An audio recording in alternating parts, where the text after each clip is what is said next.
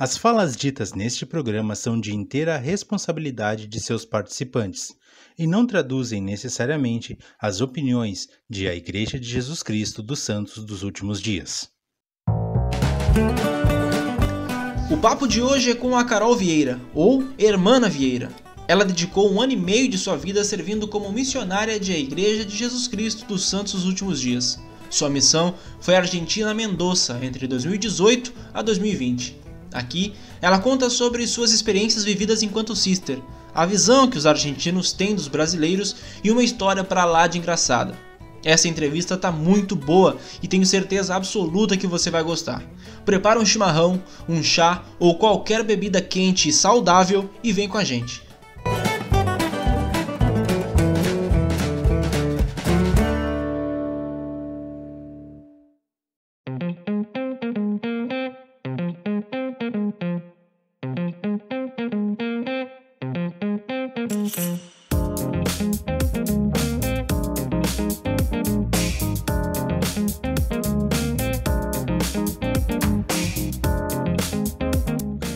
Sejam todos muito bem-vindos. Esse é o podcast Plano Alternativo. É um prazer estar com vocês por mais uma noite conversando sobre obra missionária.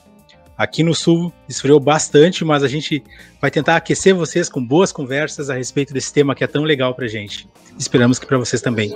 E por isso, vamos começar dando boa noite pro Júnior, que vai nos apresentar nosso, a nossa convidada de hoje. Júnior, uma boa noite para ti. O que, que nós temos para hoje? Boa noite, Christian, tudo bem? Nessa gelada noite de 14 de maio, nós temos um bate-papo com a Caroline Vieira, a irmã Vieira, que serviu na missão Argentina Mendoza entre 2018 a 2020. Boa noite, Caroline, tudo bem? Boa noite, tudo bem com vocês? Tudo certo. Para começar então, Carol, a gente quer conversar um pouquinho contigo sobre a tua origem, né? Como tu conheceu a igreja ou como tua família conheceu a igreja, para que a gente tenha uma ideia de como foi teu teu andar assim, né, até chegar no ponto da missão. Conta para nós um pouquinho como o evangelho chegou na tua família. Então, o evangelho primeiramente chegou pelo meu pai, né? Eles são lá do interior do Rio Grande do Sul, lá em São Gabriel. E aquela cidadezinha pequenininha, né, muita vizinhança. E através de um amigo que era membro da igreja, convidou meu pai para jogar futebol na capela, coisa de guri, né, de jovem. E meu pai aceitou jogar bola, eles jogavam bola na rua, então jogar na capela era ainda melhor, né? então ele aceitou o convite, né, foi jogar futebol na capela, conheceu os missionários através das atividades da igreja. E assim, ele conheceu o missionário e se batizou quando tinha uns 16 anos. É interessante porque depois meu pai levou outros amigos e todo o pessoal daquele grupinho de futebol da rua uh, se batizou na igreja. Né? Meu pai tem contato com eles até hoje e eu acho isso bem interessante. E minha mãe também, ela conheceu o evangelho por meio de uma vizinha que era membro da igreja. E ela sempre diz que considera essa família como a família adotiva dela na igreja. Né? E ela se batizou quando tinha 17 anos, foi até escondida dos pais dela. E, e foi bem, bem especial assim mesmo, porque logo depois meus pais se conheceram também, e meu pai foi pra missão, minha mãe esperou meu pai, todo aquele enredo que a gente conhece. Tá, mas então, deixa eu ver se eu entendi. Tu disse que ela, tua mãe conseguiu se batizar escondida, né? O que, que ela fez? Ela assinou pelos teus pais? Porque, né, pelo menos na nossa época, a gente não pode batizar um menor sem autorização dos pais, né? Olha, eu nunca cheguei nessa pergunta, mas eu acredito que ela tenha assinado mesmo. Ela tem bah. assinado. Até vou perguntar pra ela depois. Agora me despertou essa curiosidade que eu não, não tinha perguntado antes. Eu vou, é, pecar, eu, eu vou pecar aqui, mas é uma boa causa. É tipo um Adão e Eva, entendeu? O senhor, o senhor entende. É um Adão e Eva ela, moderno. ela conheceu ela com um ano como pesquisadora na igreja. Mas as pessoas como se consideravam ela como membro da igreja, porque nem sabiam que ela não era membro, porque ela frequentava sempre. Até que chegou um missionário e disse: Peraí, vamos batizar essa menina aí. E aí ela se batizou. E daí, ah, no final deu tudo certo. ah, show. E o teu pai serviu missão, né? Tu falou? Onde, é que, onde ele serviu? Ele me serviu na missão São Paulo Interlagos, mas faz muito tempo, então aquela missão nossa, era, ele foi para Mato Grosso do Sul, foi para Cuiabá, foi em diversos lugares. Tempo que a missão Era quase todo o Brasil. Tempo do EPA? Mas é curioso, é curioso saber que de tanto tempo atrás já tinha missão Interlagos. Porque normalmente, antigamente, só tinha aquelas missões tipo das capitais, né? Porto Alegre, São Paulo, Rio de Janeiro, e aí sim pegava, eram inter, interestaduais, mas Interlagos é curioso, quer dizer que a igreja é forte lá há um bom tempo. Sim, São Paulo é um lugar que cresce muito a igreja, né? Ele disse que depois que a missão dele dividiu e foi São Paulo Sul. Mas ele sempre diz que é São Paulo Interlagos, né? Foi o que chamou, chegou no chamado dele, então é isso aí. E ele tem boas histórias, né? Cuiabá, Mato Grosso, a gente pode chamar ele aqui mais tarde. Não, a gente tá procurando Nossa. essas pessoas. Ele vai amar, porque é uma pessoa que gosta de falar da missão. Mas, Carol, partindo para tua adolescência, como era a Carol na adolescência? Quão importante foi foram os programas da igreja, seminário, instituto, na tua tomada de decisão para servir uma missão? Nossa, foi extremamente importante. Acredito que no, no início, quando eu comecei a fazer seminário, né, ele era aquele seminário das seis da manhã, né?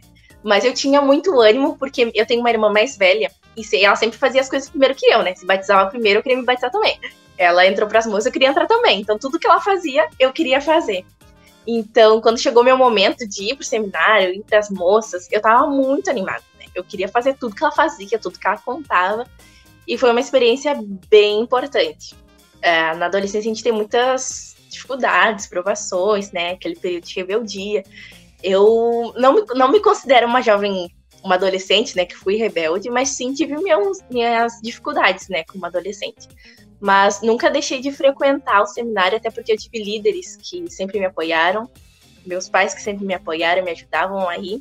E eu sou extremamente grata a ele, porque o seminário fez uma total diferença na minha vida, né?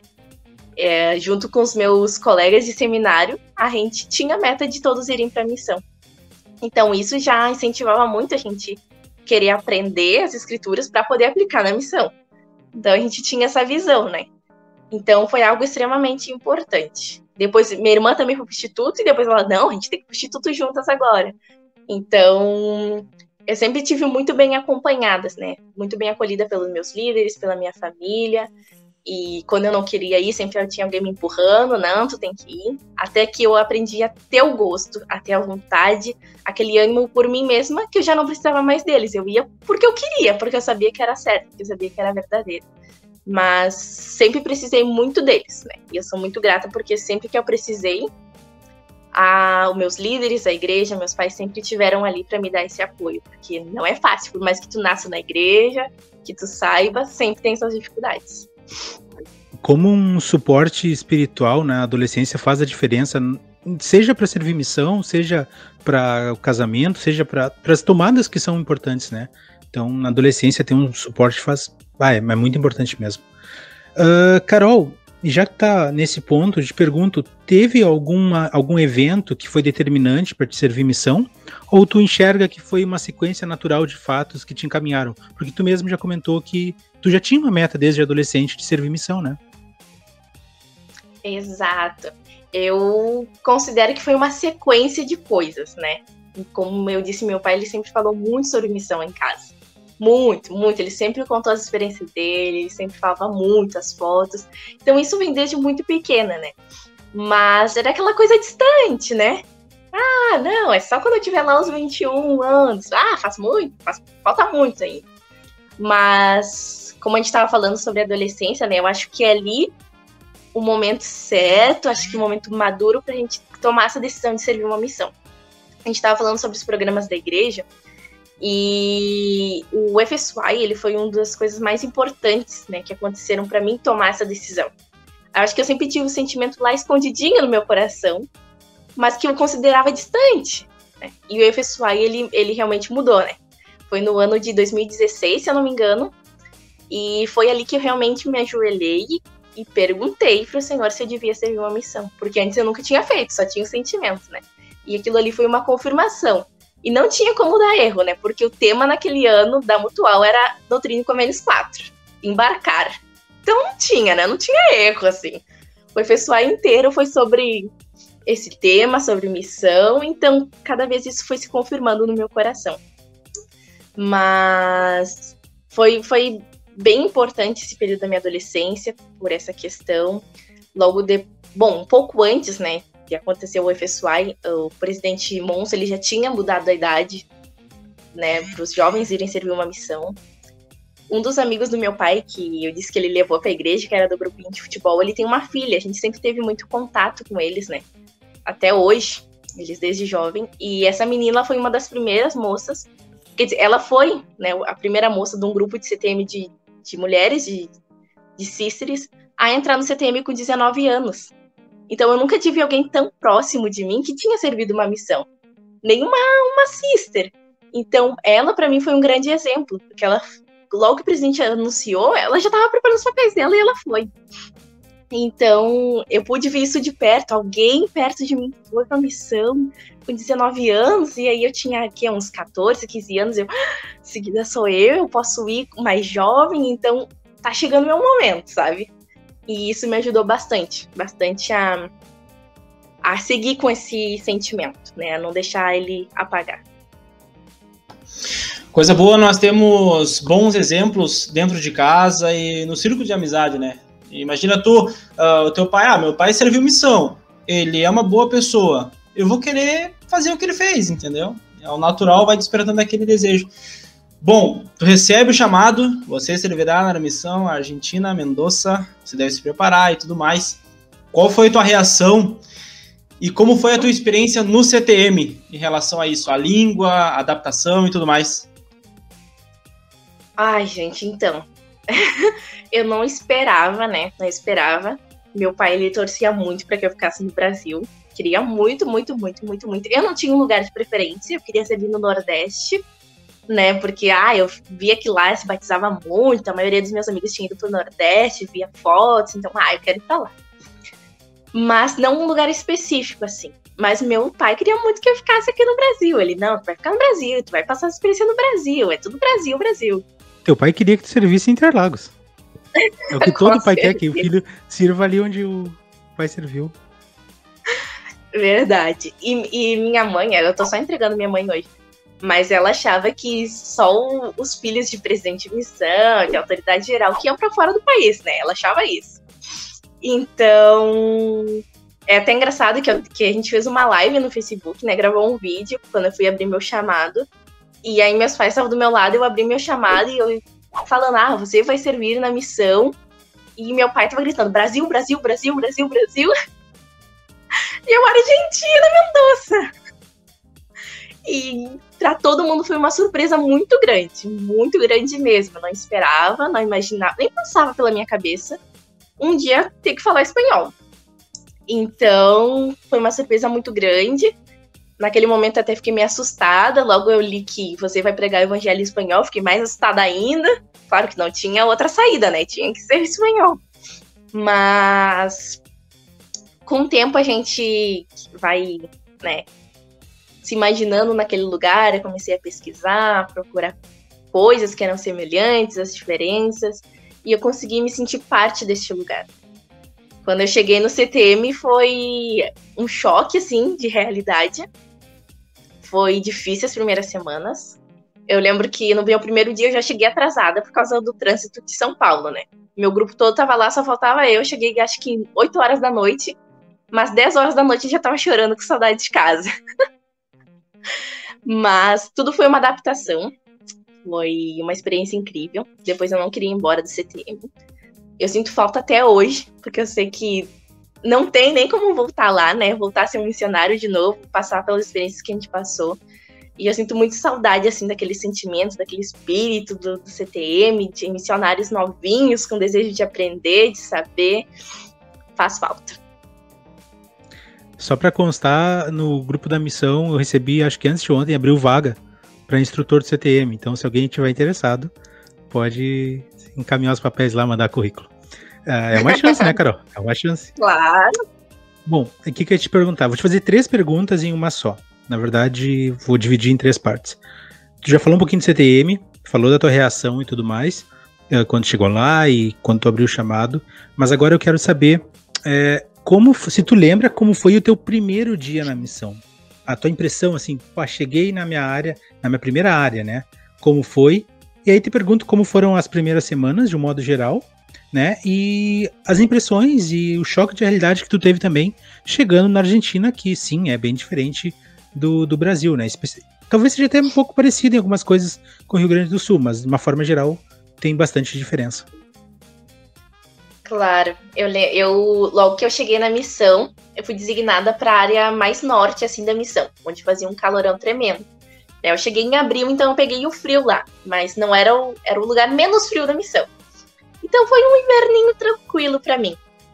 Mas eu lembro que meu primeiro dia, eu tava muito animada para sair na rua e falar com as pessoas.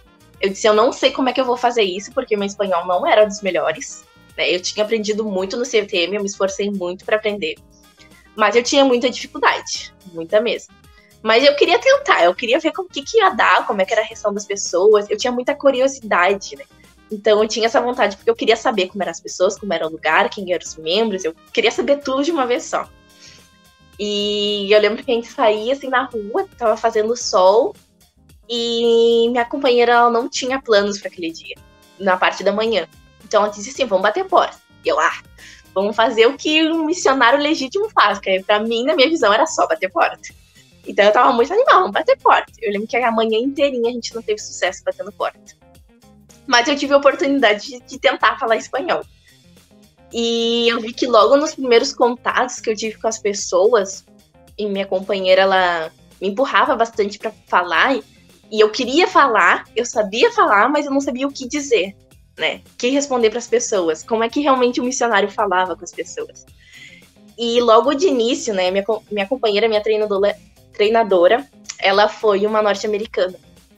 E os norte-americanos, eles têm muita dificuldade para aprender o espanhol. Muita dificuldade mesmo. Então, ela sabia muito mais que eu, mas na questão do sotaque, o meu sotaque era melhor que dela. Por eu ser brasileira, claro. Então, logo assim, nas primeiras semanas, as pessoas queriam mais me escutar do que escutar ela. Muitas vezes diziam: Não, fala tu que é brasileira que eu te entendo melhor. E aí eu não sabia o que fazer, porque querendo ou não, ela que estava me ensinando, ela que sabia tudo, as lições e muita coisa. E eu tive que aprender na marra, porque muitas vezes as pessoas falavam essas coisas. E eu tomava aquela responsabilidade para mim. Eu tinha que me virar, sabe? E isso me ajudou a aprender o espanhol mais rápido. Mas foi na luta ali, na garra mesmo, no suor. E tipo... além de aprender o espanhol, a gente a, a, a língua missionária é uma língua bem própria, né? Então, são palavras que a gente só usa na missão. Entendeu? Num é, contato, verdade. entendeu? Era, era isso que eu não sabia fazer, sabe? Eu não sabia como que a gente realmente tratava as pessoas. Como é que era esse linguajar? Falar espanhol para mim era o de menos, assim. Claro que era preocupante, mas eu queria saber como era esse linguajar, como é que a gente convidava as pessoas, como eram as expressões. Então, mas enfim, isso a gente aprende no cotidiano, né? Com a experiência Sim. mesmo. Quanto tempo mais ou menos tu demorou para tu te sentir preparada para falar com uma pessoa? Assim, de me sentir preparada e tranquila, sem me preocupar de que, que eu vou dar a resposta isso, logo isso. depois, sabe? Acho que, assim, uns dois, três meses depois do meu treinamento. Que daí eu senti que, bom, terminou meu treinamento e tenho que saber. Eu suguei tudo que eu tinha para sugar da minha companheira para poder uh, poder ser eu mesma mas também uma missionária que o Senhor esperava que eu fosse. Sim. Carol, falando em pessoas, a situação política na Argentina ela vive momentos bem conturbados, né? E o quanto isso impactou na tua missão? Se refletiu alguma coisa? Não refletiu em nada? Como é que foi? Nossa, essa foi a maior, acredito que a maior dificuldade que eu tive na missão, na missão foi a questão política, né? Eu vou dizer assim que eu não entendo a questão política. Eu não entendo como é que funciona, como é lá. Eu não entendo nem aqui no Brasil, então imagine lá, né? Porque eu não tinha noção de nada. Então, realmente eu não sabia. Eu sabia o nome do, dos, dos presidentes, porque muitas vezes estava escrito pichado assim nos muros. Só por isso que eu sabia. Mas era muito difícil, porque a situação lá é bem complicada. As pessoas são muito humildes. Isso é bom porque tu consegue, né, ter um alcance, elas, elas são mais receptivas, mas elas não estão muito preocupadas com o evangelho. Elas estão mais preocupadas em sobreviver, em saber o que, que elas vão comer amanhã. Então, o evangelho, a igreja, era mais uma responsabilidade, né? Que elas iam ter na lista de afazeres delas. Era mais como assim, algo mais, um cargo, um, algo mais pesado para elas, né? Pai, eu já tenho que trabalhar, tenho que prover para minha família, tenho que ser autossuficiente, e ainda tenho que ir na igreja todos os domingos e guardar todos os mandamentos. Então, elas consideravam isso um peso, sabe? Algo a mais que elas tinham que fazer. E era bem complicado, bem complicado mesmo porque às vezes nos domingos era a maior oportunidade que eles tinham para vender, para fazer tudo que eles podiam fazer de trabalho, que não era o trabalho fixo da semana, né? Para eles terem que comer na próxima semana. Então, claro, essas oportunidades eram muito boas para a gente ensinar os mandamentos, para ensinar a importância do dia do Senhor, mas ainda assim era complicado porque elas consideravam que o bem-estar delas material era mais importante que espiritual. Elas não consideravam a igreja como fundamental na vida delas. Claro, não, e até para abordar alguns assuntos como o dízimo, as ofertas de jejum, fica mais difícil, né? Claro que tem que abordar, não estou dizendo que não aborde, mas é, é, muito mais sensível, fica.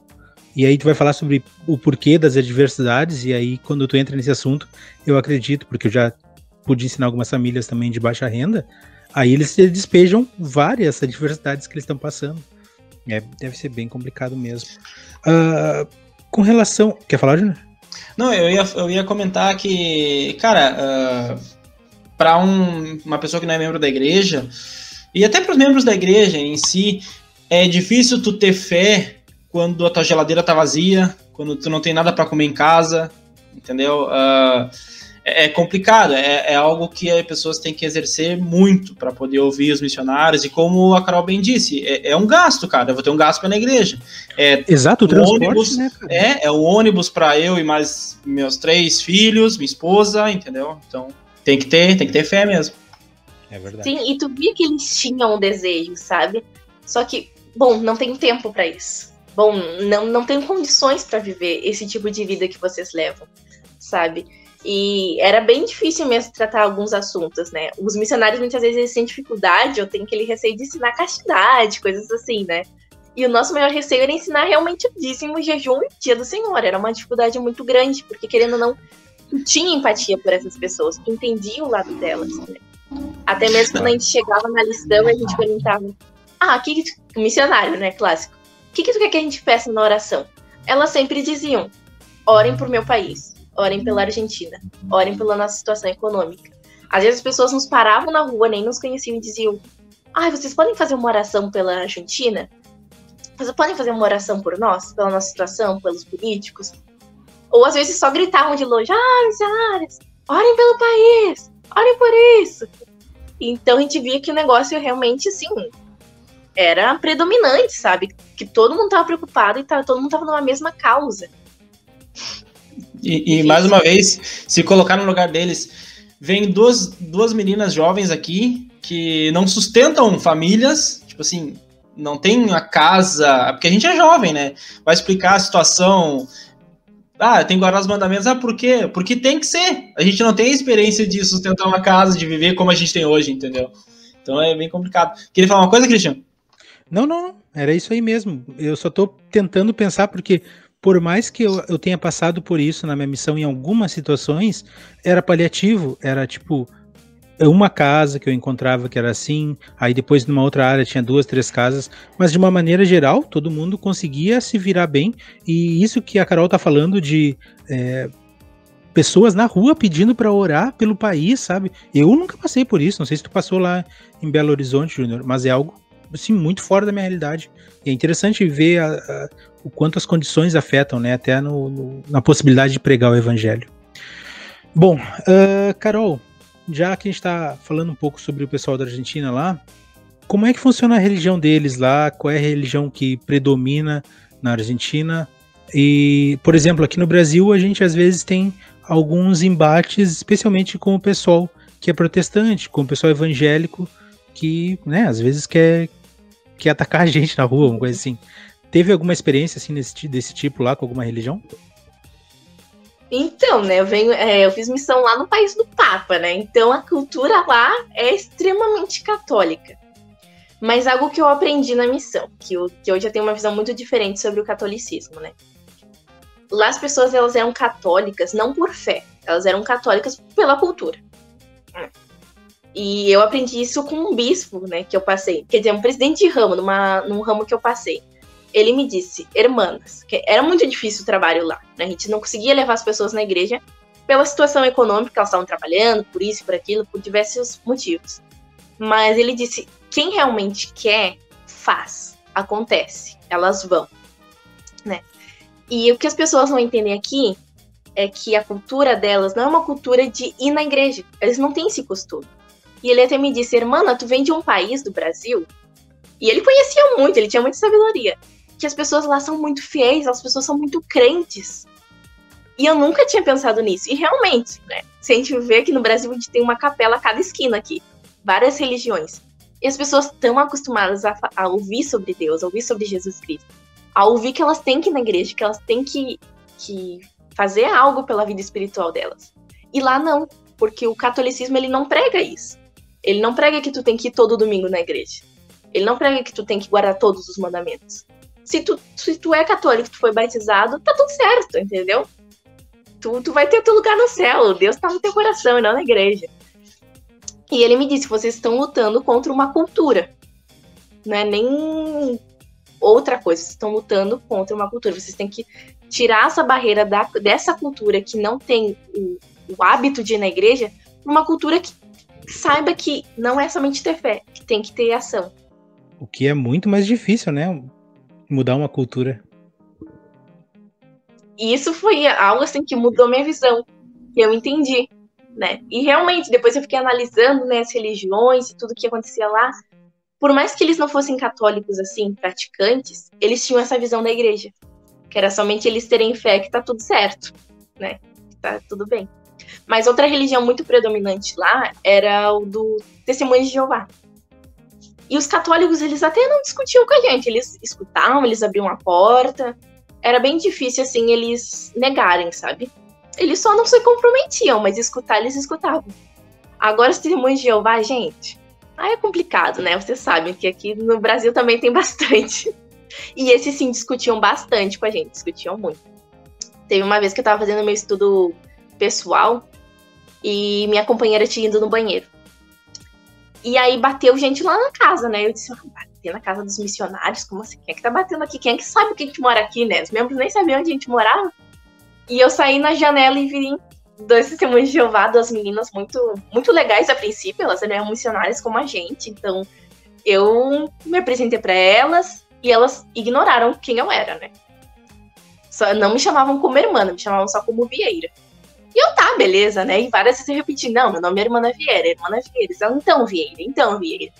E aí elas me deixaram um folhetinho, me deixaram o número delas, me convidaram para ir. E eu disse, eu também sou missionária, eu também gostaria de convidar vocês. E elas, não, mas então, a gente tá te convidando. Então, eles não permitiam que a gente também fizesse a mesma coisa que eles, né? Mas eu escutei, eu guardei o número, até hoje eu tenho o bilhetinho guardado no meu diário mas era algo que a gente tinha bastante conflito, assim, onde a gente estava, eles estavam. E eu não, não esperava que eu fosse encontrar essa religião lá também. Mas foi algo tranquilo, assim. Ah, acontece, né? Aqui no Brasil também acontece, é, é normal. Não, e, e, é incrível como eles acham missionários, né? Porque é, acho que é a quinta ou sexta pessoa que vem aqui e fala que conheceu o testemunho de Jeová lá, que eles te abordaram e tal. É, eles tão, são tão aqui quanto a gente, né? Tem que aproveitar aquele. Oi, pode não, falar, pode falar, pode falar. eu, eu, lá, recém tinha chego a Igreja Universal. E, gente, a Igreja Universal é do Brasil. Eu não sabia disso. Juro que eu não sabia. Não sabia que a Igreja Universal era do Brasil. Mas a Igreja Universal é do Brasil. E aí, como chegou a igreja lá, Universal, foi por meio de brasileiro. Então, quando eu me apresentava, ah, eu sou Irmã Vieira, eu, venho, eu vim do Brasil, que não sei o quê. Ele, ah, tu é missionária da Igreja Universal, que não sei o que lá. E eu, ai, não, eles confundiam tudo. Cada vez que eu dizia que eu era do Brasil, eles achavam que eu era da Igreja da Universal.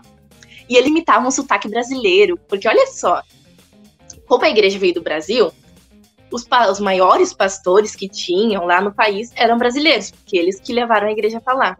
Só que tinha muitos pastores lá, das unidades da igreja, que eles eram argentinos, mas eles faziam sotaque português, né, do brasileiro, pra dizer que eles eram brasileiros e que eles eram, tipo assim, os pastores maiores. reais, assim, os maiores de todos. Eles idolatravam então, os brasileiros. Eles muito... uhum. Gente, era muito engraçado, vocês não têm noção. É... Imitar brasileiro, que fase da vida, hein? Insultar, imitavam tudinho, gente, era engraçado. Deixa eu te perguntar uma outra coisa ainda nesse sentido. Por ser brasileiro, em algum momento tu teve algum, sofreu algum tipo de preconceito uh, lá na Argentina? Não, foi, eu fui muito bem recepcionada, vamos dizer assim. Aonde eu ia, até mesmo nos mercados, as pessoas amavam saber que eu era do Brasil. E elas amavam conversa, conversar sobre futebol comigo. Então era uma oportunidade muito grande assim, de fazer contato com as pessoas, de marcar uma, uma visita, uma lição.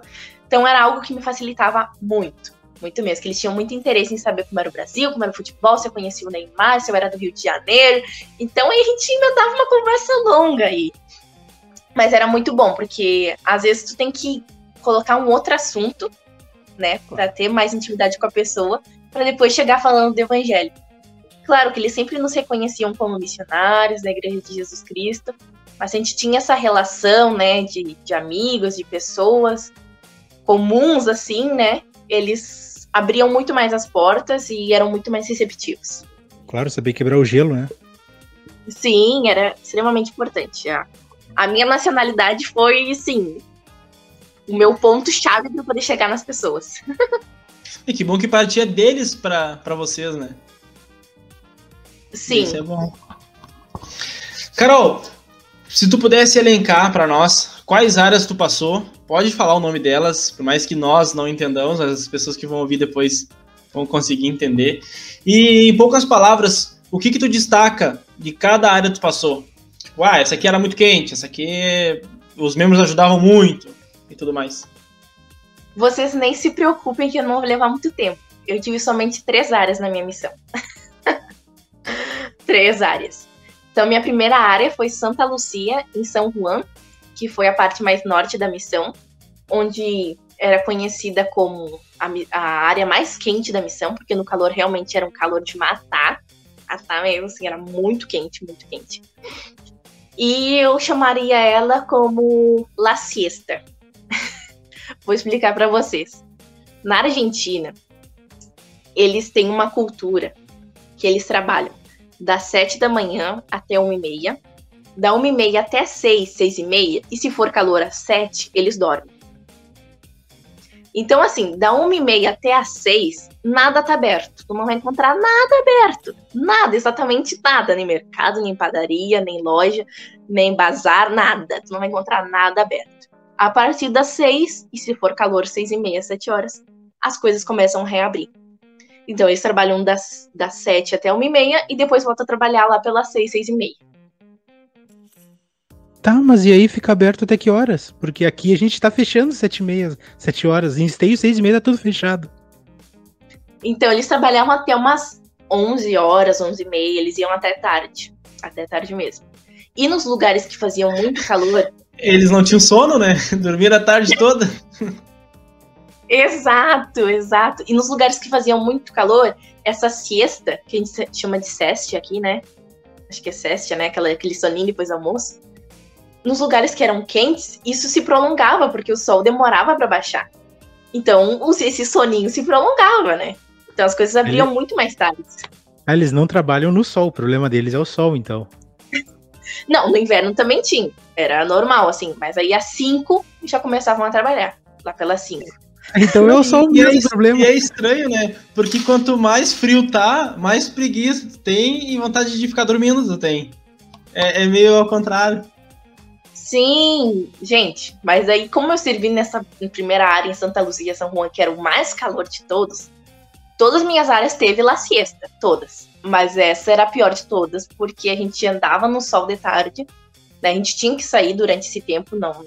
Meu presidente, ele nunca dizia assim, ah, mudem o estudo da manhã para de tarde. Não. Ele dizia, as pessoas que vocês encontrarem nesse período, elas vão ser batizadas.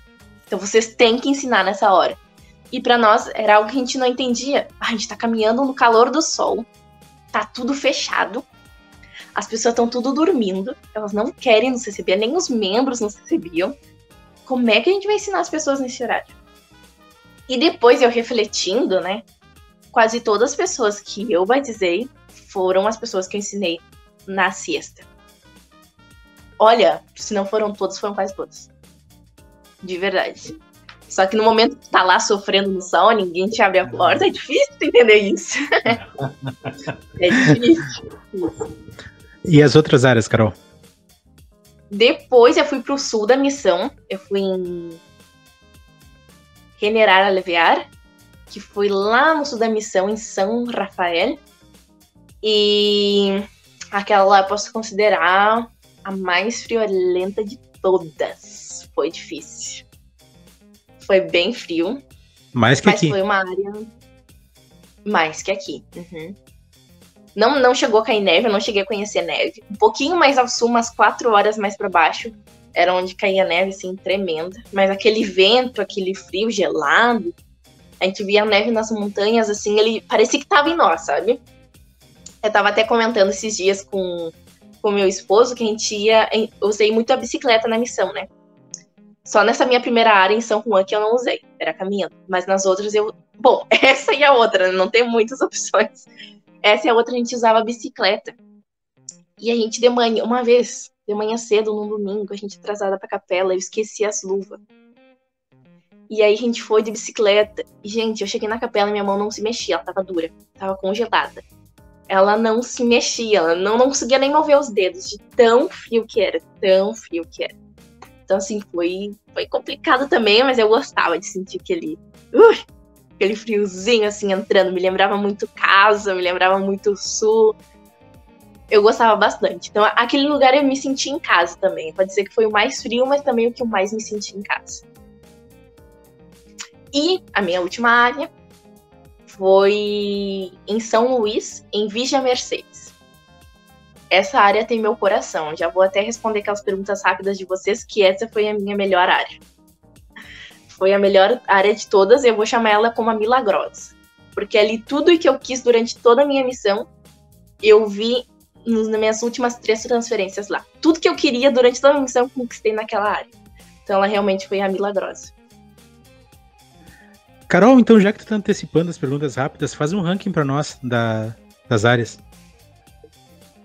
Assim, tá. Então a primeira foi essa minha última, né? Vigia Mercedes, em São Luís. A segunda foi Generar Aliviar, em São Rafael. E a minha última foi minha primeira, porque aquela área foi difícil. foi muito difícil. Então ela tá em terceiro Eu... lugar. É uma área de. Quando tu tá te adaptando à missão, é bem difícil sempre, né? Embora muitos até tenham dito que depois se torna a melhor área, mas de uma forma geral ela sempre te puxa, te suga mais do que outras áreas que tu tá, que tu tá acostumado. Carol, uh, conta pra nós, uh, nesse um ano e meio que tu passou na missão, Conta para nós alguma história que tu lembre que foi bem engraçada e uma história que tu guarde com carinho por ter sido bem espiritual. Então, eu já sabia que vocês iam fazer essa pergunta, né? Eu ia me pedir essas histórias. E eu tive pensando, gente, tem cada história engraçada. Mas que assim, foi engraçada para mim. Se eu contar, vocês vão dizer, ai, nada a ver, né? Mas eu considerava que cada momento na missão era um momento divertido. Por mais que tu tenha passado por uma dificuldade, no final se torna divertido.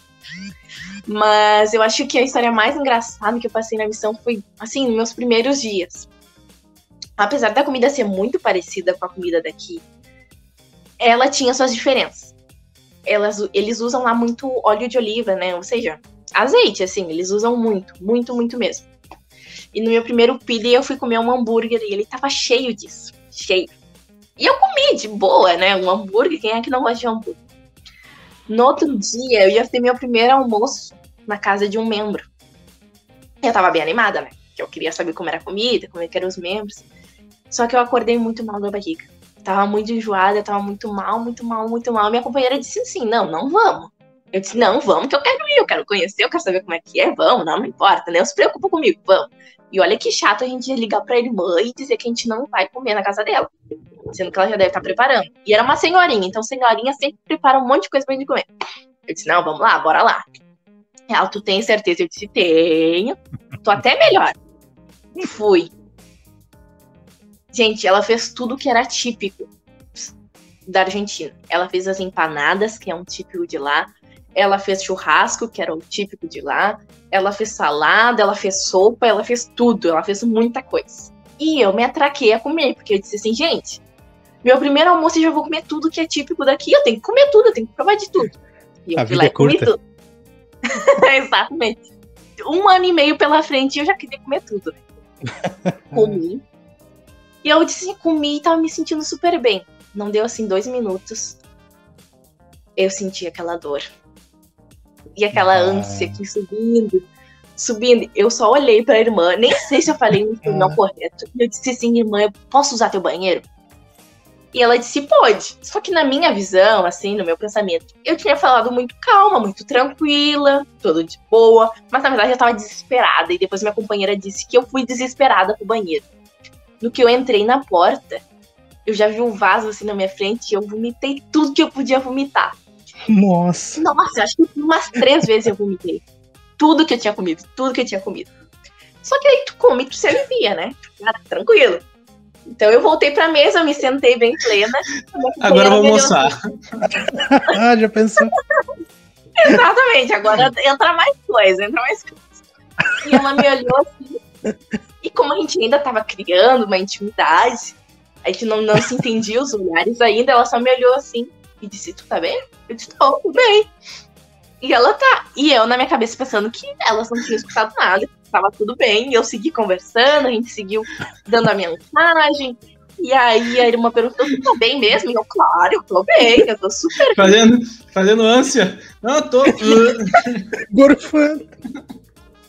E ela, minha comida tava boa? Eu não, tava maravilhosa. E realmente tava boa, sabe? Só que eu tava mal do estômago, não era pela comida dela, é pela comida anterior que eu tinha comido. E eu tava em estado de adaptação, meu estômago não tava acostumado, sabe? Beleza, minha companheira falou assim: gente, o que que aconteceu naquele banheiro? e eu disse: ué, por quê? Porque eu escutei tudo. Aí eu. E ela, não, mas enquanto tu vomitava, eu tava falando mais alto com a irmã ainda. Eu tava gritando com ela pra ela não escutar. E aí eu achei um saco, né? Porque eu fiquei imaginando minha companheira calma, do jeito que ela é, tentando puxar assunto pra pessoa não escutar. Ela me disse assim: não, tu tá mal e de volta pra casa. E eu, beleza, né? Já passei uma vergonha. Tá, vamos pra casa. Só que às seis horas da tarde a gente tinha uma lição com uma pesquisadora que ela já tinha data batismal. Ia ser meu primeiro batismo. Eu disse: não, eu tô bem, não comi nada a tarde inteira, então eu tô bem, a gente pode ir lá. E lá, beleza, então vamos. E ia ser o primeiro batismo, tu viu, né, Cristian? ia ser. Foi bem específica na, na escolha das palavras. Eu disse, não, vamos lá, vamos lá, vamos lá. Ah, pesquisadora assim de ouro, foi, a, foi minha primeira, o meu primeiro convite batismal. Eu disse, não, ela é minha, vamos lá. Fui na casa dela. E ela tinha uma casa muito simples, muito humilde a gente deu a lição. No que a gente terminou a última oração, eu disse amém. Eu senti de novo a ânsia. E eu disse, minha nossa, a gente precisa ir embora, ou eu vou vomitar aqui. Ou eu vou entrar no banheiro, eu vou vomitar de novo, não tem problema em entrar no banheiro e vomitar de novo, vamos lá. E aí eu disse assim pra, minha, pra pesquisadora, olha só, eu posso usar teu banheiro? Em que eu falei essa frase, minha companheira já virou assim, sabe, 360. Olhou pra mim e disse assim, não, não. Ela me olhou assim, eu entendi o olhar dela já, e eu disse, e aí eu já tava se preparando, e aí essa, essa pesquisadora, ela não tinha banheiro em casa. Ela. A, a, a mãe dela morava do lado dela. E ela usava o banheiro da mãe dela. Só que ela tinha, tipo assim, um banheirinho fora da casa que tava ali, sabe? Tava só o vaso ali, não tinha nem tampa nem nada, tava cheio de areia, de papo, assim. E ela disse assim: Ah, tenho esse, tu precisa muito. Eu disse: Eu preciso muito. ela, tá, então vai. O negócio não tinha nem descarga. E eu só peguei, entrei e fui. Tinha uma portinha de madeira, só peguei e fui. E ali eu comecei tudo de novo. e aí eu comecei a escutar minha companheira falar super alto e gritando. Ah, que legal! E gritando e conversando. E aí eu vi aquela cena, não sabia se eu ria, se eu vomitava, se eu ria, se eu vomitava. Aí quando me parou tudo, eu abri a portinha assim, só pra ver a cena, sabe? Ela gritando com a pessoa, conversando, puxando assunto, tentando tirar a pessoa de longe. E, gente, eu ria tanto, mas tanto, tanto, que quem tava passando uma hora eu, mas quem tava desesperada era ela, sabe? e foi assim, uma das cenas mais engraçadas da minha missão. Que todo mundo passa por uma situação assim. Mas aquela lá foi cômica, não foi nenhuma. Foi duas vezes que me aconteceu. Nem, a tua companheira. Uh, pronto, agora cada lição é uma ida no banheiro, né? Nossa. Ela disse que aquela tua frase eu já sabia. Agora, cada vez que tu falar isso, eu vou lembrar que tu vomitou na casa de cada pessoa que a gente passou. o bom é que pra, assim, pra, pra treinar, pra aprender rápido companheirismo, foi um dia só, né? Não, Porque foi rapidíssimo. Das seis da tarde, ela só quando tu falou que ia no banheiro, ela já sabia no olhar ali, já te deu um olhar que vocês já conseguiram conversar só no olhar. Então, o pessoal que tá ouvindo, fica a dica aí, ó. Qualquer coisa, um problema intestinal resolve tudo. Ah, que loucura. A mensagem. Ah, mensagem não. Até eu me perdi aqui agora. A história espiritual, Carol. Então, é difícil escolher uma só, mas vamos lá, né? Então, nessa minha primeira área, que foi uma área bem difícil, foi bem difícil de batizar, tinha uma pesquisadora que todo missionário tem, que é aquela pesquisadora eterna. E ela era filha, não, ela era mãe de uma menina que era muito ativa na igreja. Ela estava todos os domingos e ela levava todas as irmãzinhas dela para a igreja, todo domingo, todo domingo. E a mãe dela ia lá, ah, que outra na igreja. O pai dela não ia mais. E os pais dela eram tudo membros, só que a mãe dela não era membro, porque ela não era casada com o pai. Beleza a gente sempre tentava bater lá na casa dela, marcar lição, marcar noite familiar, todos os meios que a gente pôde fazer para poder uh, trazer a mãe dessa menina para a igreja, a gente fez. E não deu certo. Né? Ela nem abriu um sorrisinho para nós, assim, sabe? Foi muito difícil. A gente disse, ah, vamos fazer o quê, né? Então a gente tava nesse bairro onde vivia essa menina. E a gente parou na frente da casa dela, assim, para olhar a agenda, para saber nossos compromissos, para olhar quem morava ali perto. E ela saiu na porta, essa menina. E ela disse assim: Irmã, vocês estão precisando de ajuda? A gente disse, ah, sim, se tu quiser nos acompanhar numa palestra, a gente nem tinha palestra marcada, né? Mas a gente, só pra criar uma intimidade de cinco membros, né? E ela tá assim, beleza, eu até vou. Mas depois vocês podem fazer uh, uh, visita de irmã ministradora comigo, porque minha companheira não vai poder. E se vocês pudessem me acompanhar, eu ia gostar bastante. Então era meio que uma troca, assim, né? A gente tá, beleza, vamos. E nesse dia a gente passou visitando pesquisadores e também os membros da que ela ministrava. E foi uma experiência bem legal, assim, para ela, que ela nos contou. Essa noite eu sonhei que eu tinha que ir pra missão. Ela disse, mas eu acho que eu tô ficando louca, porque faz menos de uma semana que meu namorado foi pra missão, então acho que isso tá me abalando um pouco. E eu disse, não, peraí, Tu não sonhou com ele, tu sonhou contigo na missão. Eu acho que quem tem que ir pra missão é tu. Então, nesse nosso dia, ela fez várias perguntas sobre a missão, como tinha decidido servir missão. E ali despertou um desejo muito grande para ela de servir uma missão. A gente comentou com o bispo, ó, bispo, a menina tá interessada, ó, marca em cima que ela vai pra missão. E ele marcou em cima e ela foi pra missão. Né? Quando ela foi pra missão, quando ela abriu o chamado dela, na verdade, eu já tava em casa, né? Que, que eu tive que voltar antes. E ela me convidou para assistir o chamado missionário dela e tudo. A família dela tava mega feliz. E foi show de bola. Depois, eu voltei pra missão. E eu fui para essa minha segunda área que eu tinha comentado, que era muito frio. Eu passei quatro transferências nessa área. E logo depois, eu recebi transferência de que eu ia voltar pra minha primeira área. Eu disse, não, peraí. Por isso que eu só tive três missões, entendeu? Três missões, três áreas. Porque depois eu voltei pra minha primeira. Eu disse, não, gente, calma aí, já passei quatro transferências lá, seis meses da minha missão eu passei lá. Batizei sem um pingo de gente. O que, que eu vou fazer lá? Uma área minúscula, eu já conhecia todo mundo. Onde eu ia, conhecia. O que, que eu vou fazer lá? O que, que o presidente quer de mim? Aí eu meio que fiquei revoltada assim no início, né? Pai, eu tenho só um ano e meio de missão, o presidente me envia pra mesma área. Eu, tá. Azar, né? Vamos lá, vamos lá, vamos lá. E na verdade ele nem lembrava que tinha servido lá. Ele disse que no momento que fez, ele, ele tinha esquecido que tinha ido lá. E eu cheguei lá e disse, beleza, vamos lá, né? Eu sabia todas as portas, visitei todos os meus pesquisa pesquisadores antigos, as pessoas passavam na rua, me davam um oi, me reconheciam, dizia, tudo é novo aqui depois de um ano? Então era muito engraçado, né? E aí, quando eu cheguei na ala domingo, eu vi aquela, aquela mulher na igreja, a mãe da menina. Eu disse: olha, deve ser porque a filha tá na missão, né? Que é assim, tá em contato com a igreja, né? Saber notícias da filha. Mas quando eu olhei pro banco, tava o pai da menina também, que nem ia na igreja antes. Eu, epa, família toda tá aqui, tá todos os filhos, acho que eram uns oito filhos. Epa. E aí, naquele dia, a gente teve uma aula muito especial na escola dominical, que era sobre a importância de guardar os mandamentos. E eu lembro que eles participaram muito nessa aula. E eu disse, gente, eles não são as mesmas pessoas que eu conheci ano passado. Como assim? O que, que tá acontecendo aqui?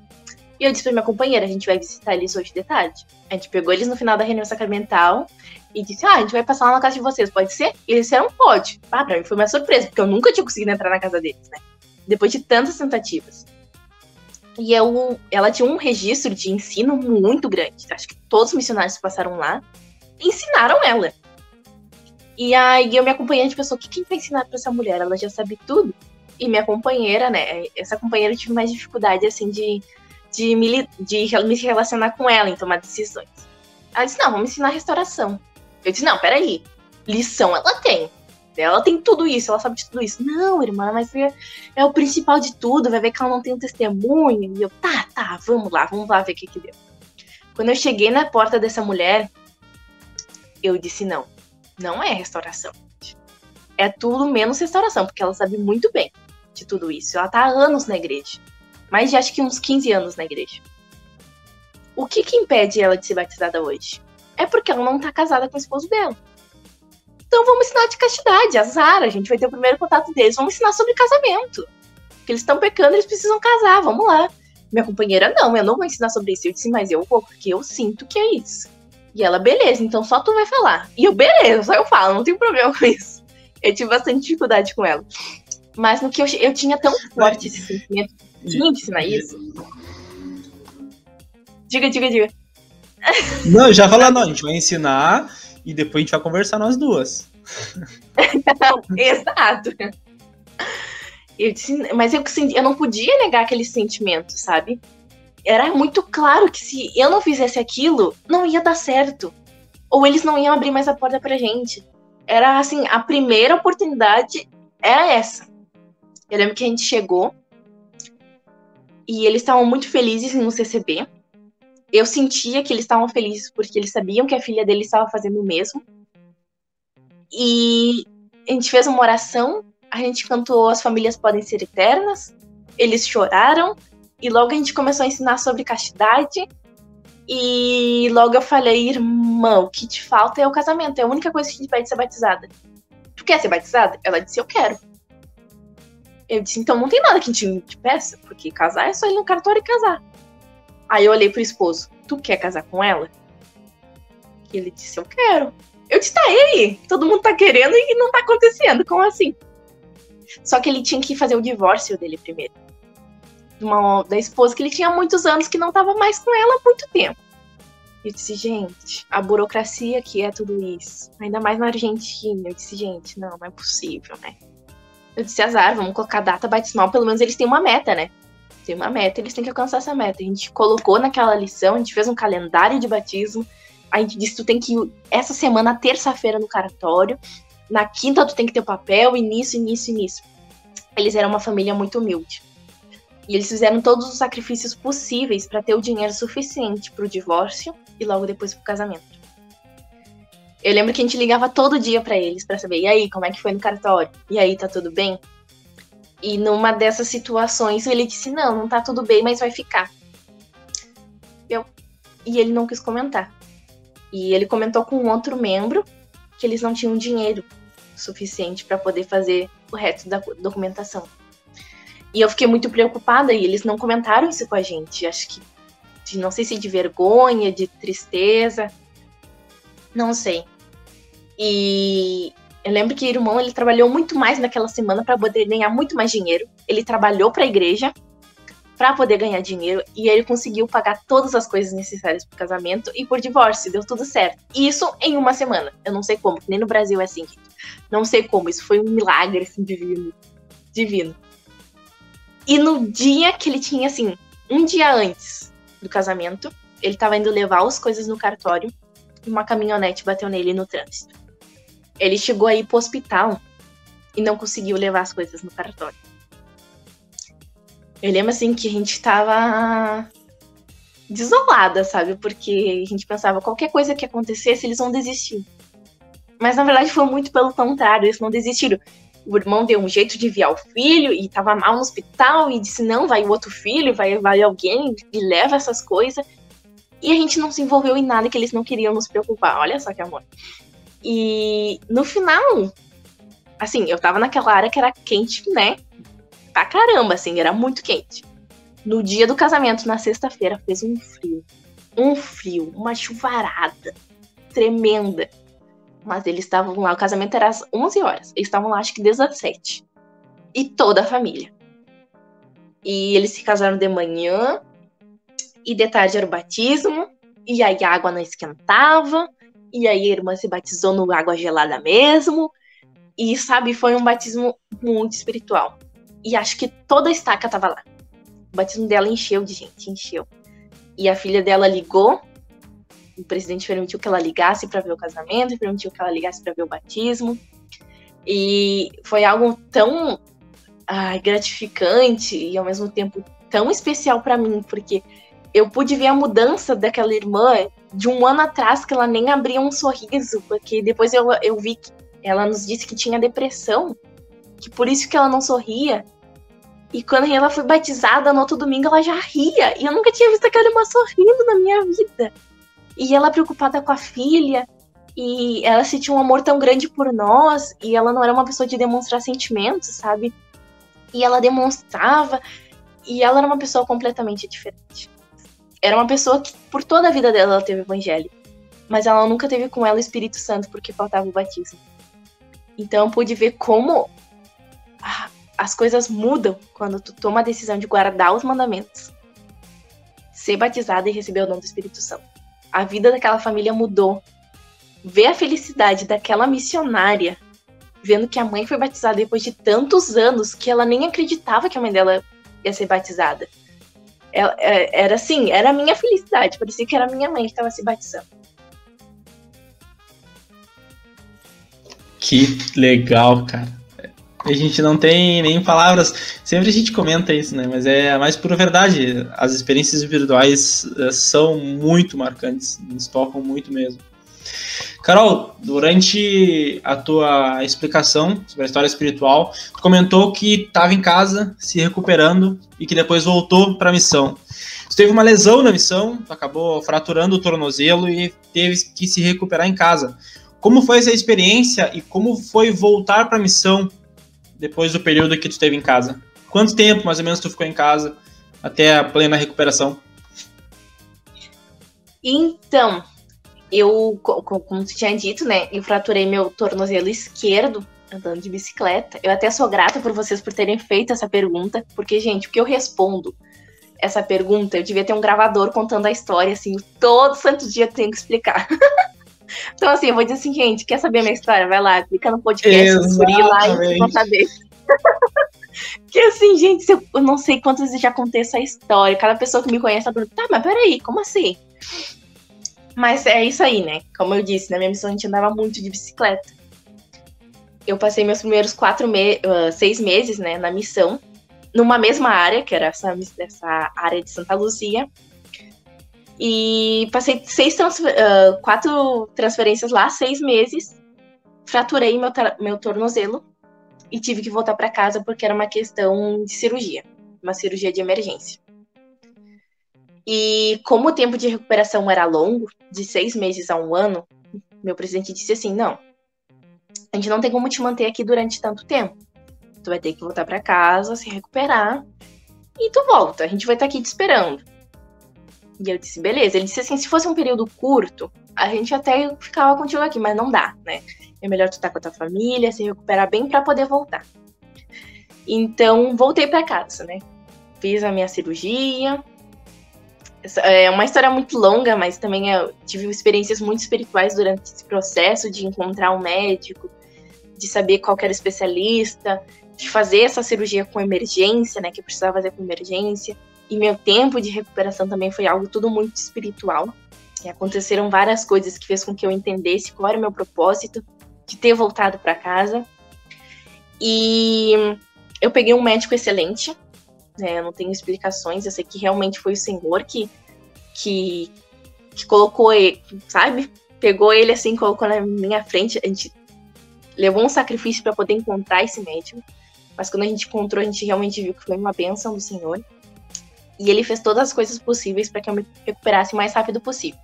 Sem nem saber o porquê que eu queria me recuperar rápido. Mas ele fez todas as coisas para que eu me recuperasse o mais rápido possível. Minha recuperação, que era de uns seis meses a um ano, levou mais ou menos uns três, quatro meses. Eu tive que fazer fisioterapia, tive que aprender a voltar a andar de novo, toda aquela função. E logo eu disse: não, tô bem, tô conseguindo andar, bora pra missão. E foi uma experiência bem incrível, porque eu tinha muito medo de, de ficar no Brasil, eu queria muito voltar pra minha missão. Agora que eu tinha criado um amor pela minha missão, eu, ah, eu quero voltar pra minha missão. E eu tinha o risco de ficar aqui no Brasil, né? E eu disse, gente, eu aprendi tantas coisas lá, quero voltar. E tu mandar o chamado de... Não precisei mandar todo o meu chamado completo, né? Claro. Eu só precisava mostrar o laudo, né? Meu médico me permitindo voltar para a missão. Eu deixei claro para ele que essa missão eu tinha que caminhar muito, se ele permitia, se eu podia caminhar muito, se eu ia ter algumas restrições. Ele disse: Tu se recuperou de uma forma extraordinária. Tu é uma menina jovem, por isso tu também se recuperou rápido. Então, assim, pode caminhar à vontade, pode correr, pode fazer o que tu quiser. Só vai, eu tô te dando a liberação e vai. Eu disse, beleza, eu, eu precisei escrever uma carta, né, pra e depois a área mandou pro Salt Lake pra poder uh, verem que realmente eu queria voltar pra missão, né, e pedi nessa carta que eu voltasse pra minha missão na Argentina, e no final deu tudo certo, né, eles me mandaram pra mesma missão, depois de cinco meses, foi um período bem ao mesmo tempo que foi um período longo, porque aconteceram muitas coisas, também foi um período muito curto, né? Parecia que eu tinha estado na missão ontem, quando eu tava lá de novo. E eu recebi uma companheira logo que eu voltei, que ela era ela era latina, de Honduras. E durante a missão eu tive oito companheiras. E quatro delas, não, três delas, não, mentira. Uh, seis delas foram norte-americanas e eu só tive duas companheiras latinas. Então foi realmente com as latinas que eu aprendi a falar um espanhol correto, assim, sabe? E quando eu voltei de novo pra missão, essa minha companheira tava me esperando, ela me ensinou a falar espanhol de novo, porque eu tava com aquele sotaque brasileiro pesado já, sabe? Então ela me ensinou tudo que eu precisava saber de novo. Ela recente tinha saído do treinamento dela. E ela foi uma baita companheira para mim, porque ela me ajudou a me adaptar de novo na missão. E eu vi que, que realmente o Senhor ele faz tudo, sabe, certinho. Vai encaixando uma peça na outra, vai mudando isso, vai mudando aquilo, mas na verdade tudo tem um propósito. E como toda pessoa, assim, quando tem alguma dificuldade muito grande, e eu uh, me sentia muito preocupada, porque eu, ah, eu tô na missão, tô fazendo algo certo, tô fazendo algo bom antes de ir pra missão, eu dizia que eu não me machuque, que não aconteça nada, que eu possa cumprir minha missão, sabe? Honrosa até o final. Eu me preocupava muito com isso. Meus pais se preocupavam muito com isso. Agora eu vou contar um negócio. Antes de eu ir pra missão, acho que uns dois meses antes, meu pai ele me acordava às seis horas da manhã para poder fazer caminhada. Caminhar na rua, caminhar, caminhar, caminhar, caminhar. Ele disse: Eu não quero que minha filha volte por problema no joelho, por problema no tornozelo, por problema no pé. Porque assim, tu tá se preparando para ser uma missão e tu tá fazendo tua parte. Tu tá caminhando, tu tá correndo, tu tá fazendo tudo que tu precisa fazer, porque na missão isso vai te exigir bastante. Então ele fazia eu acordar todo santo dia, ir lá, caminhar os quilômetros que eu tinha que caminhar, voltar para casa e depois seguir com as minhas tarefas diárias. Então, quando eu voltei para casa, eu pensei, nossa, mas eu fiz tanto para que não me acontecesse nada na missão, né? Eu orei pro Senhor pedindo que nada me acontecesse na missão, e quando eu voltei, eu, não, eu tinha, eu queria muito voltar para a missão, mas eu não tinha aquela certeza que eu ia conseguir, né? Mas eu sentia que o Senhor me confortava. E até as pessoas brincam muito comigo, né? Ah, teu pai te ensinou a caminhar, mas não te ensinou a andar de bicicleta, né? Porque na verdade eu me machuquei andando de bicicleta, porque eu caí da bicicleta. Então, assim, a caminhada não adiantou, era fazer a bicicleta, ele tinha que te ensinar a andar de bicicleta. Faz parte, faz parte. Uh, Carol, depois de todas essas histórias que tu nos contou, não só engraçado, espiritual, mas todas, né, foram muito boas todas elas. Eu te pergunto qual é o maior aprendizado que tu traz para tua vida da missão?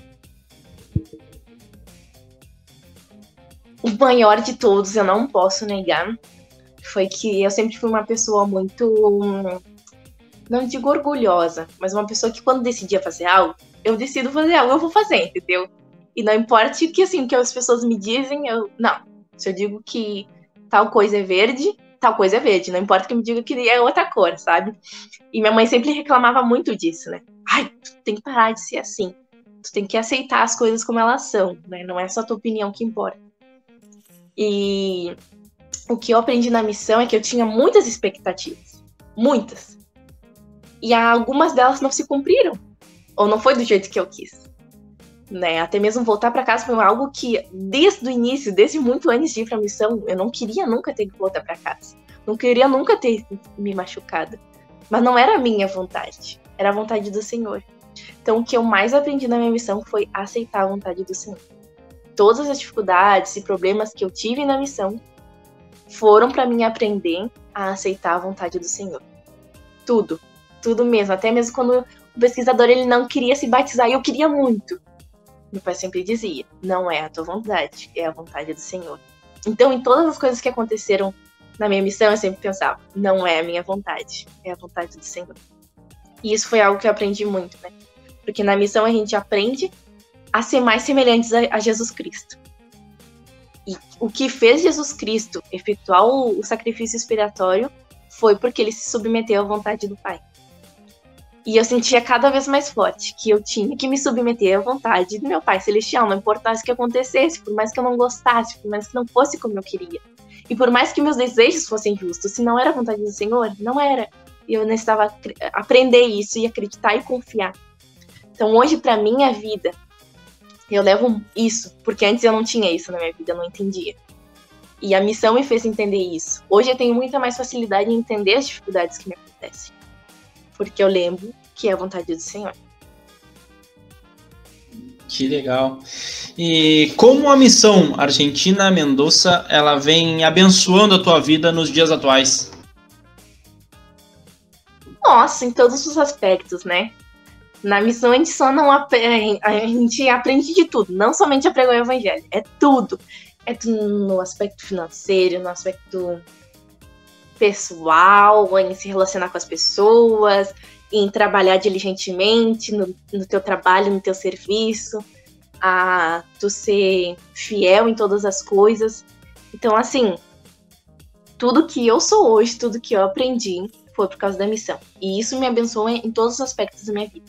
É, no meu trabalho, nos meus estudos, no meu casamento, com a minha família, em me relacionar com outras pessoas, a ter paciência com as demais pessoas, entender o ponto de vista delas, porque isso acontece muito na missão, né? Todas essas coisas, por mais mínimas que sejam do nosso dia a dia, todas essas coisas eu aprendi por meio da missão. E eu jamais pensei que, que a missão podia me mudar nesse, nesse quesito. Eu pensava que era só, ah, vou ter uma visão melhor do evangelho, vou aprender mais coisas. Com certeza, né? Minha visão do evangelho ela mudou muito. O conhecimento que eu tenho hoje eu não teria de outra maneira. Mas as coisas do meu dia a dia, a missão faz total diferença. Não tem um dia que passe que eu não lembre alguma coisa que eu aprendi na missão. Ou algo que eu esteja fazendo que, ó, isso é coisa de Irmã Vieira. e isso é coisa que eu aprendi na missão, eu tô fazendo igual. Então, assim, a missão tá em todas as coisas, em todos os momentos. E depois de tudo isso, a pergunta padrão, talvez, talvez seja uma das mais importantes que a gente faz.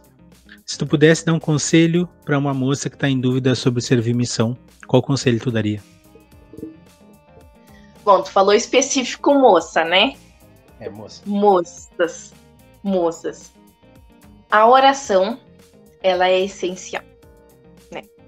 Para os rapazes, não. Os rapazes já sabem que é o mandamento. Só vai, meu filho, só vai. Nem tem que perguntar, só vai. Mas, moças, perguntem. Ao Senhor com toda a sinceridade do coração de vocês. Perguntem. Façam essa pergunta com um desejo sincero de saber. E quando recebam a resposta, façam de tudo, né? Para fazer o que o Senhor espera de vocês. Eu tive muito clara a minha resposta quando o Senhor me disse: vai. Eu disse: não, só vai, não tem que pensar muito, sabe? Só vai, não pensa. Se tu pensar, tu não faz. Então eu digo: façam a oração e depois atuem. Façam tudo que tem que fazer sem pensar no que vai deixar para trás, sem pensar no que vai acontecer no amanhã. Só vá. Vá e não pense muito. Vai e não pensa muito. Só, só segue o caminho da missão, assim, faz as coisas da missão. Fica que nem um cavalo, sabe assim? Só olha pra frente. Só a visão é só a missão. Não tem mais outra coisa na tua vista. É só a missão. Porque não tem oportunidade melhor de tu ter um sucesso na tua carreira profissional, um sucesso na tua vida familiar, sucesso em relação aos teus familiares, amigos e pessoas teu redor. Né? Então não é só uma benção espiritual, assim, é uma benção material, uma benção pessoal tua. Então, sim, não, não vai perder nada. Então, assim, quem puder ir, tem todas as condições, o desejo, vá, vai e não pensa muito. E poucas coisas da vida elas te abençoam em tantas fases diferentes, né? Como vida pessoal, profissional, familiar, como tu bem disse. Carol, chegamos na, nas melhores partes do nosso episódio, que é o Pensa Rápido. Aquelas perguntas ai, que ai, a gente ai. não manda para os entrevistados, justamente para pegá-las de surpresa. E aqui tem uma regra, não pode escorregar. Tá bom? Tem que ser a primeira coisa que vem na cabeça e vamos lá. Beleza? Beleza, beleza. Tá, tu já falou sobre a tua melhor área, então vamos pular essa pergunta. Melhor companheira. Hermana Molloy. Hermana Molloy, ela... de onde? Ela é de Utah. Da fábrica. Ela foi a melhor, gente. Não sei se vocês querem explicações, mas ela. Tá? Por quê? Ela... Por que ela foi a melhor? Eu tive uma companheira, eu tive assim, três companheiras que foram excelentes. Se elas escutarem isso que eu escolhi ela, elas vão me matar. Então, assim, não, elas não podem nem escutar isso. Mas Hermana Molloy, como a gente ficou juntas na melhor área que eu tive na minha missão, todas as coisas que aconteceram com ela, para mim, foram as melhores, sabe? Porque ela, eu treinei ela no final da minha missão. Faltavam umas três transferências para eu terminar a missão. E a gente entrou naquela área abrindo a área. E eu nunca tinha aberto a área na missão antes, nem treinando. Então, para mim, era um, nossa, um desafio muito grande para mim, muito grande. A gente não falava o mesmo idioma. Ela ela recém estava aprendendo, eu não sabia falar inglês, eu disse, como é que eu vou ajudar essa menina, gente? Sem condições, eu não sei o que o presidente estava pensando. Mas eu vi muitos milagres com ela. Ela era uma pessoa assim. Eu sempre dizia. A gente sempre escuta isso nos discursos dos profetas, né? que a geração dessa dispensação é uma geração preparada, uma geração eleita. E eu me considerava essa pessoa, né? Não, eu estou indo para a missão porque o Senhor me preparou para os desafios atuais. E essa é uma dispensação de milagres. O Senhor vai me abençoar, Ele me preparou para esse momento. Só que ela, quando veio, eu disse, gente, é ela que o Senhor estava falando nos, nos discursos dos profetas. Ela é muito mais preparada que eu, ela é muito melhor que eu as dificuldades que eu tive no meu treinamento, ela não teve nenhuma, sabe? E eu, eu treinava ela de uma maneira que eu queria que fosse que me treinasse. E eu tive uma ótima treinadora. Só que eu pensava, bom, o que, que eu posso fazer melhor que eu não tive antes? E todas as coisas que eu fazia, ela já sabia tudo, né? Então ela era muito diferente de mim. E ela aprendeu o idioma muito mais rápido que eu, né? E ela era uma norte-americana e nossa, a evolução que ela teve assim, eu pude ver que ela realmente. A geração que tava vindo depois de mim ainda, digo geração, né? Assim, porque que é um ano, dois anos de diferença, mas já tinha uma diferença muito grande. O jeito que eles pegavam a obra missionária, assim, num ritmo, numa rapidez, era extraordinário para mim, sabe? E hoje eu vejo os missionários pregando o evangelho por meio da internet, eu nem sei fazer isso, eu nem sei como é que faz. Eu nem sei como eu me adaptaria a essa realidade mas é porque eles são muito mais preparados. Muito mais, muito mais que eu, sabe?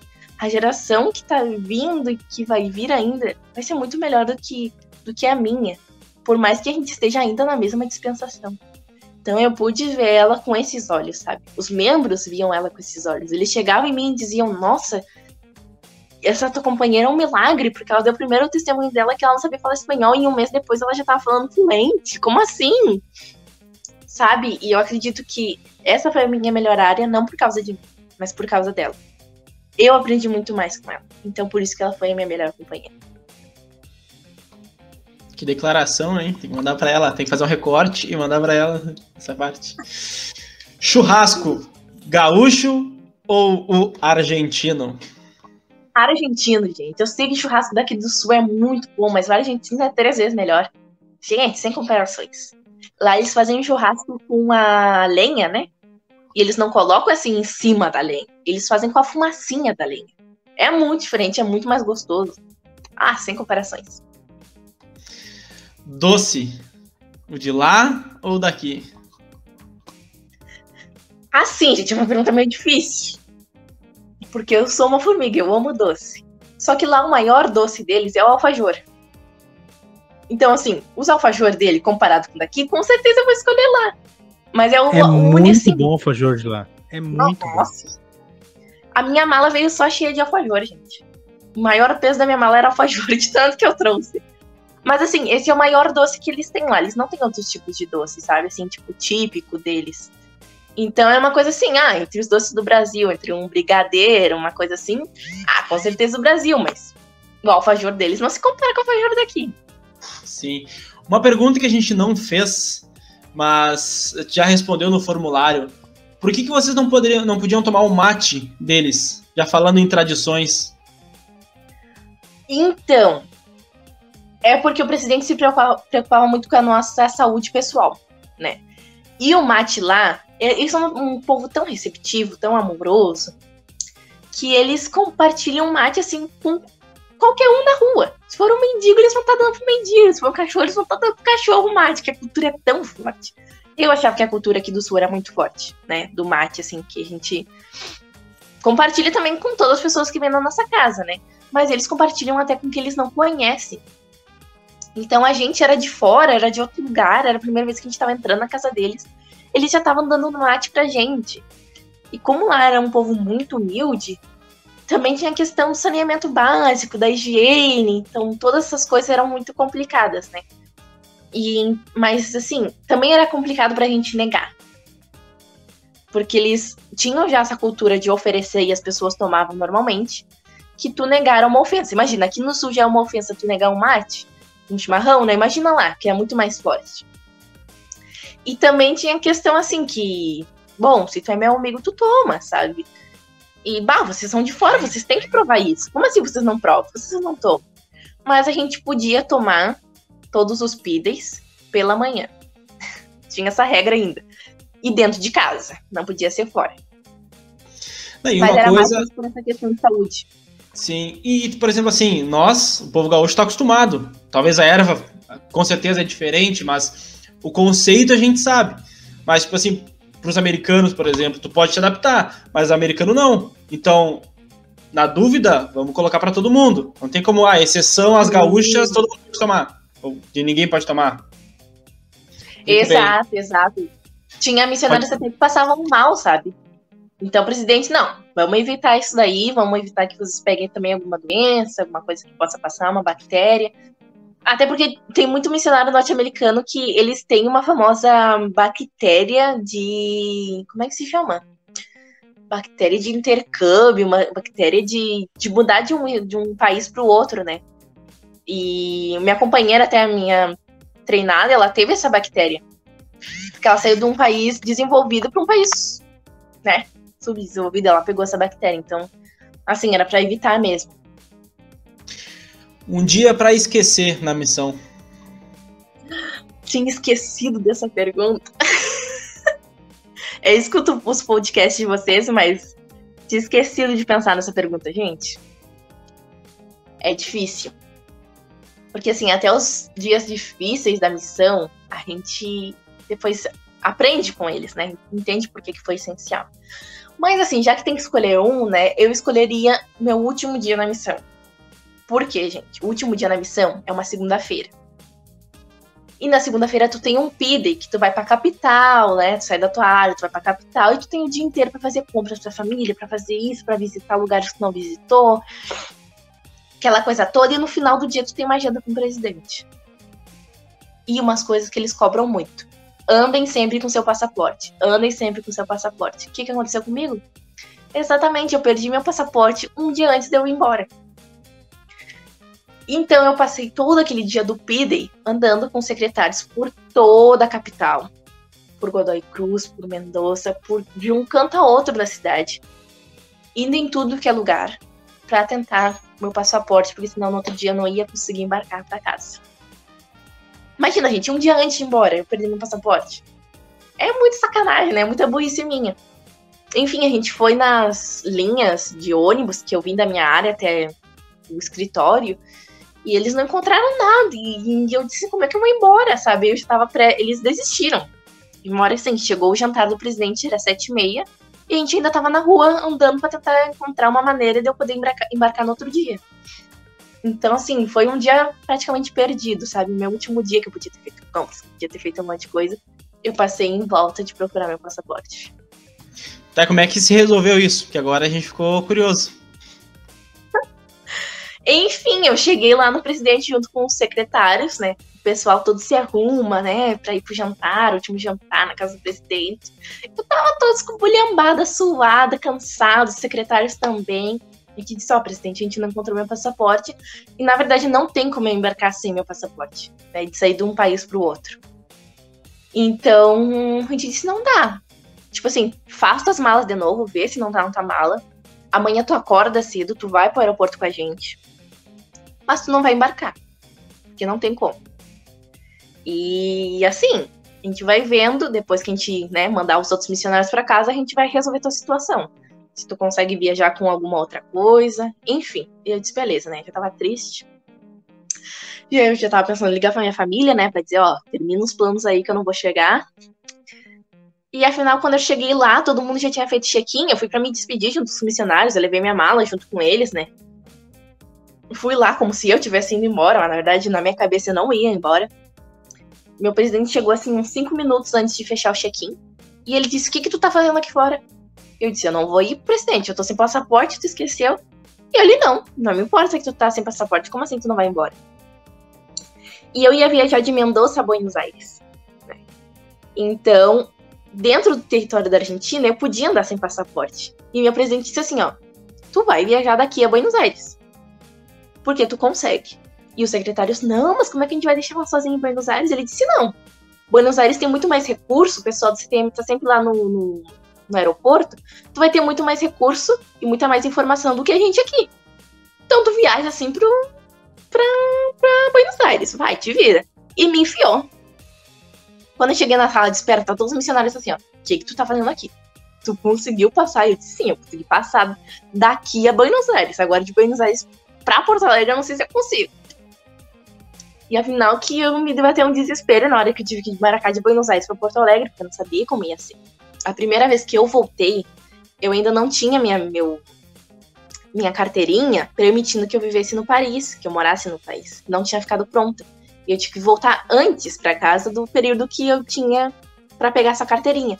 Então eu levei uma multa, né, por sair do país, porque eu tava ilegal, vamos dizer assim. E eu tinha. E eles. E lá é a Polícia Federal, eles estão em cima de ti, né? Eles estão nem aí. Eles são grossos, são bem estúpidos assim, porque precisam ser assim, né? E eu pensei, bah, vou sair de novo, vou ser presa, né? Porque de novo eu tô saindo ilegal. Tô saindo sem meu passaporte, gente, que tá ali todas as informações. E aí eu fui ali me tremendo. Passei ali na polícia.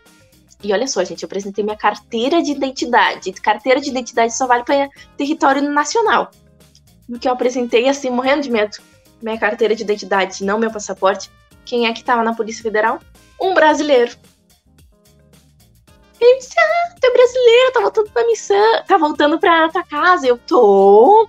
Ah, que legal, tu tem teu passaporte aí? Eu disse, não, ah, pior que eu tô sem ele. Ah, não, beleza, eu coloco aqui teus dados e tu passa. Passei.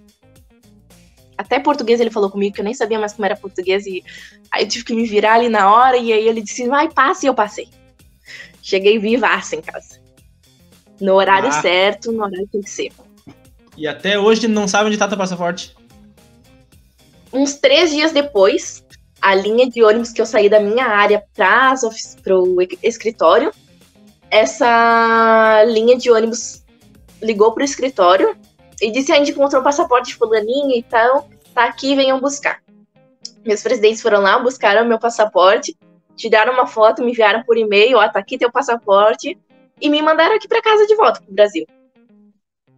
Ah, Agora eu tô aqui bola. com ele. Ah, legal. Um dia para reviver. Um dia para reviver. Ah, eu não vou escolher um dia só, gente. Eu vou escolher todos um só, os dias. Um só, um só. Não, um só. é muito difícil. Oh, eu vi gente dizendo aí, ó, que, que escolheu mais um dia, vocês não falaram nada. Mas eu escolheria assim, ó. Escolheria assim, ó. Todos os dias que eu tive batismo, vamos dizer assim. Porque esses dias, gente, era um céu, era um céu. Era uma festa, sabe? Aqui e nos céus, eu tenho certeza. Cada batismo foi muito especial. Então eu escolheria esses dias em específico, sabe? Os dias dos batismos. Ah, tá, beleza. Vai passar, vale, né? deixa, vale, passar, vale, deixa passar. Tá. Como é que tá o teu espanhol? A gente quer saber. Ontem mesmo eu tava comentando com meu esposo. Ah, eu acho que a gente tem que começar a praticar. É, e os dois falam, né? Não tem, não tem desculpa. Não tem desculpa, não tem mesmo. Mas a gente acaba. A gente às vezes quer falar gírias daqui, a gente quer falar uma expressão daqui. E aí acaba que o espanhol é limitado nesse sentido, né? E tem outras coisas que a gente quer falar em espanhol que não tem uma tradução para português. Mas a gente acaba falando mais português que espanhol. E aí ontem eu vi que, nossa, eu me comuniquei com uma família lá do, da missão e eu, meu espanhol tá ruimzinho, não tá muito bom. Tá, então para ajudar, por favor, primeira visão em espanhol. Vamos ver se desenrola. Beleza. A ver. ai, ai, ai. Vi una columna de luz más brillante que el sol, directamente arriba de mi cabeza, y esta luz gradualmente descendió hasta descansar sobre mí. Al reposar sobre mí, vi en el aire, arriba de mí, a dos personajes cuyo fulgor, uh, fulgor y gloria no admiten descripción. Uno de ellos me habló llamándome por mi nombre y dijo, señalando el otro, este es mi hijo amado, escúchalo. Muito bem, muito bem. Meia Aprovado. boca, meia boca. Ah, para nós é tudo, para nós é, foi 100%. Missão Argentina, Mendoza, em uma palavra ou em poucas palavras, por favor a missão consagrada. Sem dúvidas alguma. Consagradíssima. Não que eu tenha sido uma missionária super consagrada, mas a missão em si, todos eram muito obedientes. Muito obedientes. Tentavam ser o máximo de consagrados possíveis.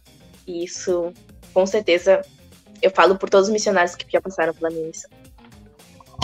Uma pessoa para indicar para participar do podcast Plano Alternativo. Quem tu indicaria e por quê? Gente, com certeza eu sempre vou puxar pro meu lado. Meu pai e minha irmã têm uma história, gente, incrível, assim. Incrível mesmo. Meu pai, porque eu faço anos que ele fez missão, então ele tem muita coisa diferente para contar. Minha irmã, porque o período que ela decidiu ir pra missão, toda a experiência que ela passou até ela decidir ir pra missão, gente, vocês vão se emocionar com as histórias. Então vale a pena, vale a pena. Onde ela serviu? Ela serviu na missão São Paulo Norte. Ela não foi para Interlagos, mas ela ficou ali pertinho do meu pai, então foi tudo Beirou. que eu queria. Tá, beleza. Depois nos passa o contato deles, tanto do teu pai quanto da tua irmã, por favor, que a gente vai entrar em contato e já vamos agendar a nossa entrevista. Carol, por favor, tuas considerações finais por ter participado desse episódio do podcast Plano Alternativo, por favor. Gente, muito obrigada por essa oportunidade de poder relembrar a missão, relembrar os sentimentos que a gente teve na missão. Então, assim, algo muito especial. Parabéns pelo trabalho que vocês estão fazendo. Tem me, me ajudado muito. Eu tenho escutado a maioria, assim, dos podcasts de vocês. E agora eu poder participar também foi um privilégio muito grande. Realmente agradeço a oportunidade. E sigam aí, sigam fazendo isso porque tá incrível demais. Obrigado mesmo. Carol, nós que agradecemos muito a tua participação. Foi muito legal ouvir tuas histórias, tuas experiências. O pessoal que estava nos ouvindo até aqui também. Nós agradecemos muito por estarem nos, por estarem nos acompanhando até esse momento e aquele esquema, aquela, aquela combinação nossa, né? Está no YouTube, não esquece de curtir esse episódio, né? De deixar o like, de compartilhar, de se inscrever, de ativar o sininho e comentar também. É importante a gente saber o que vocês estão achando da, de cada episódio. Se está no Spotify, se você ainda não segue o plano alternativo, agora é o momento de já clicar ali onde tem a opção de seguir, tá bom? Por hoje é só, pessoal. A gente agradece demais a todos que participaram conosco e daqui a alguns dias tem um novo episódio com um novo convidado e nós já contamos com a presença de vocês. Até lá, tchau, tchau. Tchau, tchau.